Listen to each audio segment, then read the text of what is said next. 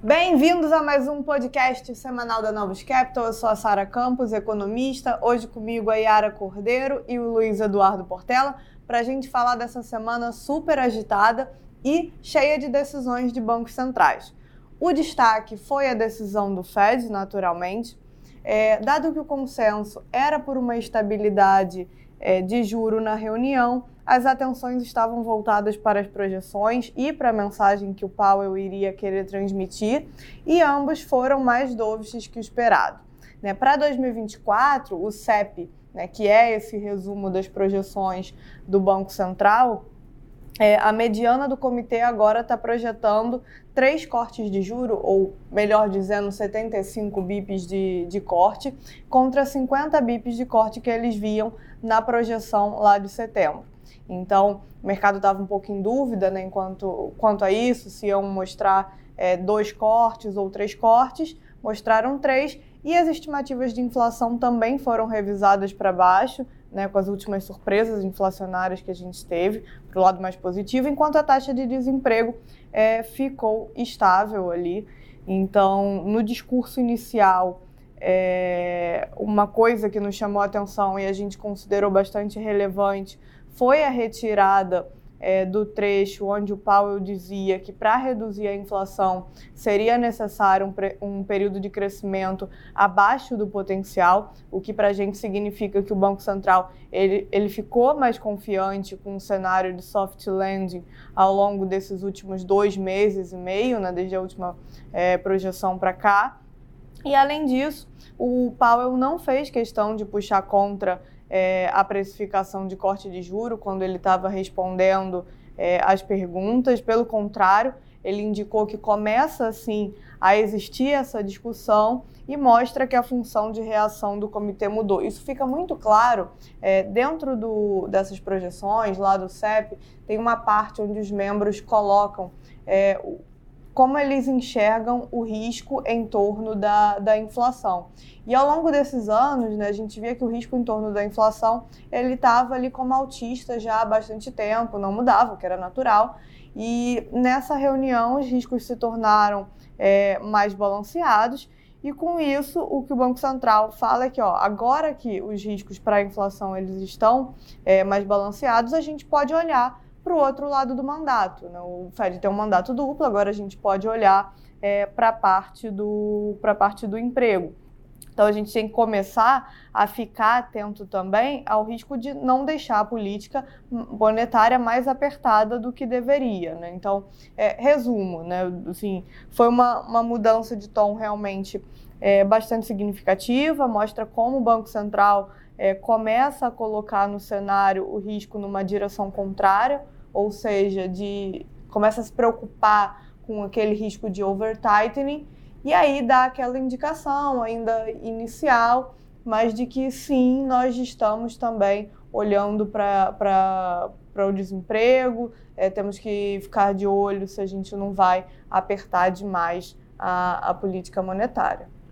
A gente vinha discutindo né, bastante nas reuniões aqui, principalmente no início dessa semana, né, quais eram os riscos do Fed. Né, a gente discutiu muito de qual número que eles iam colocar na projeção dos juros para o ano que vem, né, se ia vir com duas quedas ou três quedas, e a gente achava que o Powell ia querer segurar o mercado, né, e a surpresa foi que né, ele não conseguiu nessa área.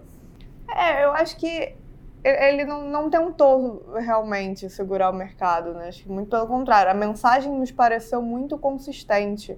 É, não parece, por exemplo, ter sido um erro de, de política monetária. Né? A gente viu nessa sexta-feira, por exemplo, o Williams, que é presidente do Fed de Nova York, tentar de alguma forma fazer um pushback ali na interpretação de que um, de que um corte de juros é, é iminente na, no primeiro trimestre do ano, dando a entender um pouco que é, se incomodaram com o tamanho da reação ao mercado, de ter sido classificada como uma, uma mudança de, de trajetória, mas no final das contas, a, a mensagem do Powell, ela, de novo, né, pareceu consistente, não parece um erro de comunicação.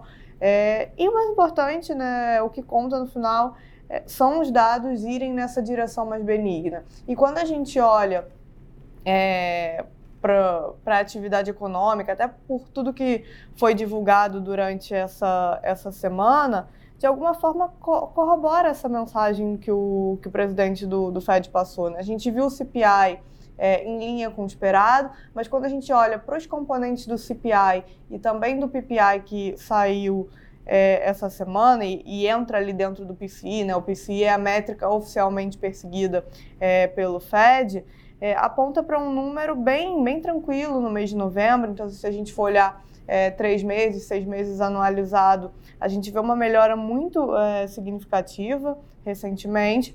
Do lado de consumo, varejo foi ok em novembro, né? o setor de manufatura seguiu muito fraco, e aí isso vale é, não só para Estados Unidos, mas para o mundo todo.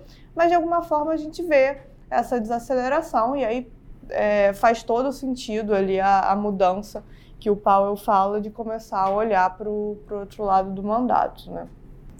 A surpresa foram os outros BCs, né?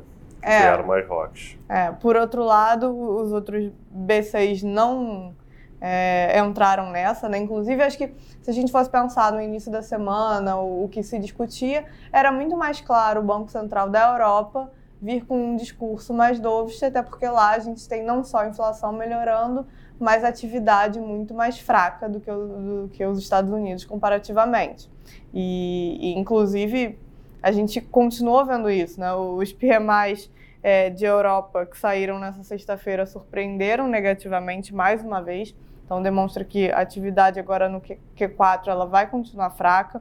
Os números vieram um dia depois do ECB trazer esse tom um pouco mais hawkish é, que, o, que o esperado. Né? A Lagarde, apesar de ter feito revisões baixistas de inflação, tentou é, fazer esse, essa puxada ali contra a precificação de cortes no mercado, é, falando que os salários ainda não estão desacelerando e que ao longo de 2024, e aí ela faz uma chama atenção que, especialmente na primeira metade de 2024, ainda terão muitos dados. Ou seja, quando ela chama atenção para isso na primeira metade, ela está querendo falar que ó, nós vamos querer ver esses dados da primeira metade, do primeiro semestre de 2024, e não tem discussão ainda sobre corte de juro no, no curto prazo.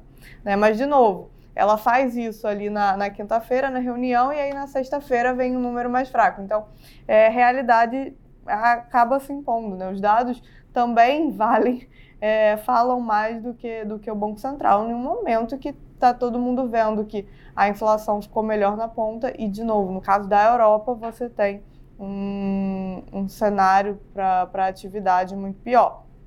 Mas é um fato que os B6 tentaram fazer isso. É, a gente teve o ECB, a gente também teve o Banco Central é, da Inglaterra. Esse mais rocks, né, era, eu diria que de alguma forma já era esperado uma mensagem mais cautelosa. Né? Dentro do comitê ainda tem três membros é, dos nove votando por alta de juro e eles de fato parecem estar mais atrasados no, no processo desinflacionário. É, mas a nossa, a nossa visão, né, que no final das contas parece bem provável que o Reino Unido ele se distancie muito é, do cenário do, do resto do mundo, principalmente é, da zona do euro. Então, é uma questão, parece uma questão de tempo é, para os dados de inflação e salários por lá também mostrarem avanço numa toada mais positiva. Mas, por enquanto, acho que era natural é, que eles ainda mantivessem um discurso com, com viés de preocupação. Mas no, no fundo é isso. Né? Se a gente for olhar para a semana, que foi uma semana é, bem cheia de, de bancos centrais, é, enquanto o Fed surpreendeu nessa ponta mais dovish todos os outros bancos centrais, e aí eu citei SCB, BOI, mas a gente teve é, o Banco Central do México, até o próprio Central do Brasil, que depois a gente vai comentar, que, é, dado que era esperado, não vieram nessa, nessa mesma ponta mais dovish. É, e essa mudança né, do Fed, né, que surpreendeu todo mundo, né, veio, veio para o lado mais duro do que esperado, né, a gente viu aí um rally muito grande é, na semana. A gente já, já, já vinha de uma semana de fechamento, de várias semanas de fechamento de juros, né, com os números mais fracos, com a inflação surpreendendo, né, vindo mais abaixo do que esperado. E o, o Fed abriu a porta né, para cair em março, né, a gente viu aí um grande rally das bolsas, principalmente, né, porque lembrando, a gente está naquele ambiente ali no mercado, né, que a gente chama de, de soft landing, né? Está desacelerando, mas sem risco de recessão ainda, com a inflação convergindo para a meta, é o melhor cenário que tem aí, né, para ativos de risco, em especial para a bolsa. Né? Então, foi uma semana de forte alta nas bolsas, né, de, né, de 2 a até 5%, né? Então, as bolsas americanas subiram de 2,5% S&P, o Nasdaq 3,30%, a, a, a bolsa ali de small caps né, subiu aí 5,5%, né, favorecendo aí o fechamento é, de juros. Né, forte alta aqui no, no Brasil também, 2,30% de alta. Esteve ali os juros né, curtos e longos fechando 30 bips né, nos Estados Unidos. Uma semana de dólar é, bem fraco, né, principalmente contra o Yen, 2%, contra a moeda australiana, 2% também. Em especial, é, a Noruega, a gente não falou aqui, mas foi um BC que subiu os juros na semana. É verdade. Né? Então ele foi para o lado oposto, surpreendeu completamente, então por isso que a gente viu um grande rally na moeda, né? A moeda valorizando 4%, teve um BC que sinalizou mais altas para frente, né? Ele foi tão rock que sinalizou risco de continuar é, subindo. Deixaram a porta aberta, mas a, a grande surpresa foi o aumento de juros nessa reunião. Principalmente porque a gente começou a semana com uma surpresa baixista na inflação lá. Na segunda-feira teve número de inflação, surpreendeu para baixo. E aí o mercado falou: agora é sem chance. E aí eles surpreenderam com a alta de juros. Como a Sara mencionou hoje, né, esteve né, alguns diretores do FED né, tentando segurar um pouquinho o mercado, a gente acha natural. É, o que quem manda são os dados.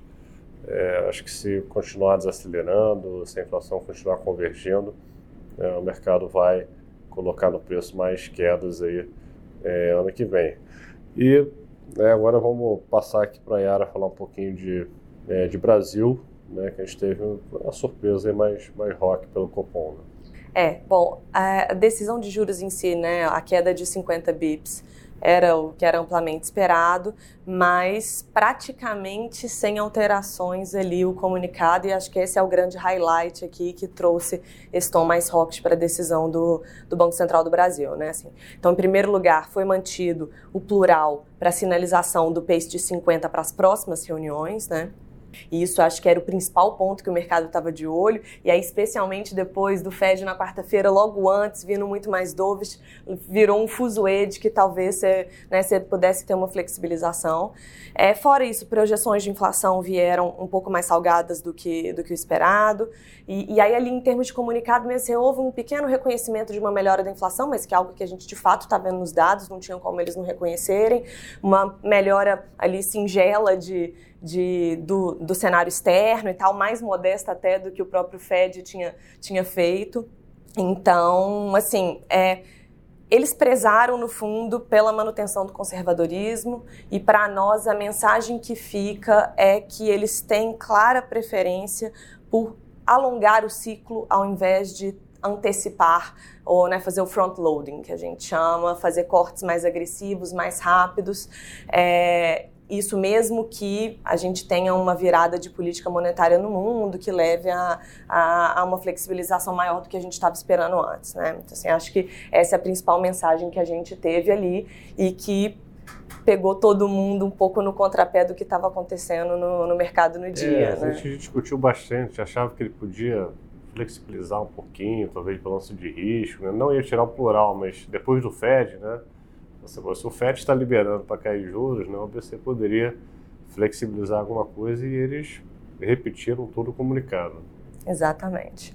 Então, acho que esse foi o principal evento da semana. Fora isso, a gente teve alguns dados importantes, mas que só mantiveram, na verdade, o cenário que a gente já tinha. Né? A gente teve o IPCA na terça-feira, seguiu benigno, indicando continuidade da desinflação, inclusive dos núcleos de serviços, ele essa parte mais importante para o Banco Central. E tivemos os dados setoriais de outubro, né, de comércio e de serviços, a PMC e PMS, vieram ambos bem mais fracos do que a expectativa evidenciando que o momentum para atividade é, segue ruim. É, acho que aqui só vale a ressalva de que fica a dúvida de como a atividade vai se portar até o final do ano, porque, inclusive, tem alguns indicadores antecedentes que a gente gosta de olhar e que estão sinalizando que novembro e dezembro tão melhores, estão fazendo uma reversão dessa queda que a gente viu nesses últimos meses. Então, é, fica aí para frente ver se a atividade continua fraca, se a gente vai ter um leve rebound agora no final do ano. É, e, finalmente, é, Congresso bem agitado essa semana, governo começou a se mexer, acelerou o pagamento de emenda, atendeu demanda ali dos, dos parlamentares, e aí a agenda no Congresso começou a andar, você teve votação dos vetos que estavam para ser analisados há meses. É, com relação aos vetos, né, foi em linha com o que estava sendo esperado, algumas derrubadas de vetos positivas a mercado, como por exemplo do marco das garantias, é, ou veto ali relacionado ao orçamento do ano que vem que permitia excluir despesas da meta fiscal, outras negativas, como o da desoneração da folha de pagamento, é, que tem um custo fiscal bastante elevado, ali de quase 20 bi. É, o Haddad já falou que ele vai tentar no STF reverter essa decisão, ele quer implementar né, uma transição na reoneração e tal, que seja gradual, mas ele quer é, colocar isso, acho que não só porque você tem um custo fiscal elevado dessa medida, mas porque essa medida não se tornou muito efetiva, né, não se provou muito efetiva ao longo do tempo para o propósito que ela foi feita, de que era né, gerar mais emprego, etc. Então, é, temos isso, e em termos de agenda propriamente da, da Fazenda andando no Congresso, a Câmara aprovou hoje a MP da subvenção do ICMS, que é uma das principais medidas em termos de arrecadação. O texto ainda precisa passar pelo aval do Senado, é, isso fica para a semana que vem, é, mas acho que é inclusive muito positivo que isso tenha acontecido hoje já, porque você no Senado você tem um pouco mais de resistência e tem tempo para semana que vem andar com isso e aprovar antes do recesso. É, a gente está agora, neste momento, votando tributária na Câmara, né, etapa final. O relator fez alguns ajustes, inclusive melhorando o texto, né, reduzindo um pouco ali as exceções, os tratamentos diferenciados.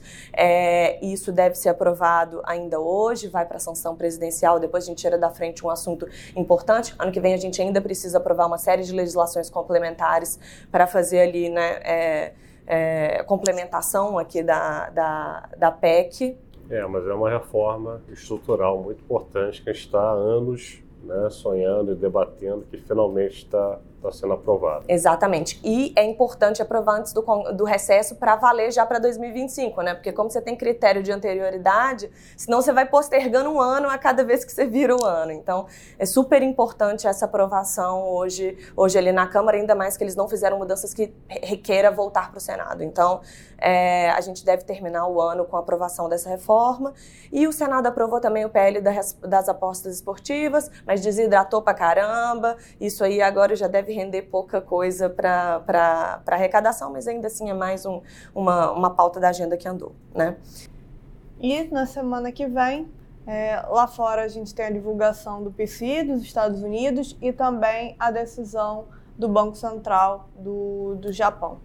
Brasil? A gente tem ata né, do Copom, como sempre, na terça-feira, e temos também na quinta-feira o RTI, é, o último do ano, e além disso o IBCBR, né, a proxy do PIB na quarta-feira, e aí a gente tem várias votações ainda no Congresso para fechar essa rodada aí que eles começaram essa semana, inclusive orçamento que tem que ser votado também na semana que vem. Então é isso, pessoal. Bom final de semana a todos e até a semana que vem. Até a próxima. Até a semana que vem. Abraço.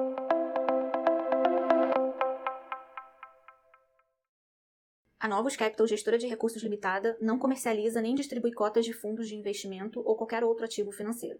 Este podcast não constitui uma oferta de serviço pela Novos e tem caráter meramente informativo. A Novos utiliza informações de fontes que acredita serem confiáveis, mas não se responsabiliza pela exatidão de quaisquer das informações assim obtidas e utilizadas neste podcast, as quais não foram independentemente verificadas. Estas informações podem estar desatualizadas ou sujeitas a opiniões divergentes. Este conteúdo não constitui uma opinião ou recomendação, legal ou de qualquer outra natureza, por parte da Novos, e não leva em consideração a situação particular de qualquer pessoa. A utilização das informações aqui contidas se dará exclusivamente por conta e risco de seu usuário. Antes de tomar qualquer decisão acerca de seus investimentos, a Novos recomenda ao interessado que consulte seu próprio consultor legal.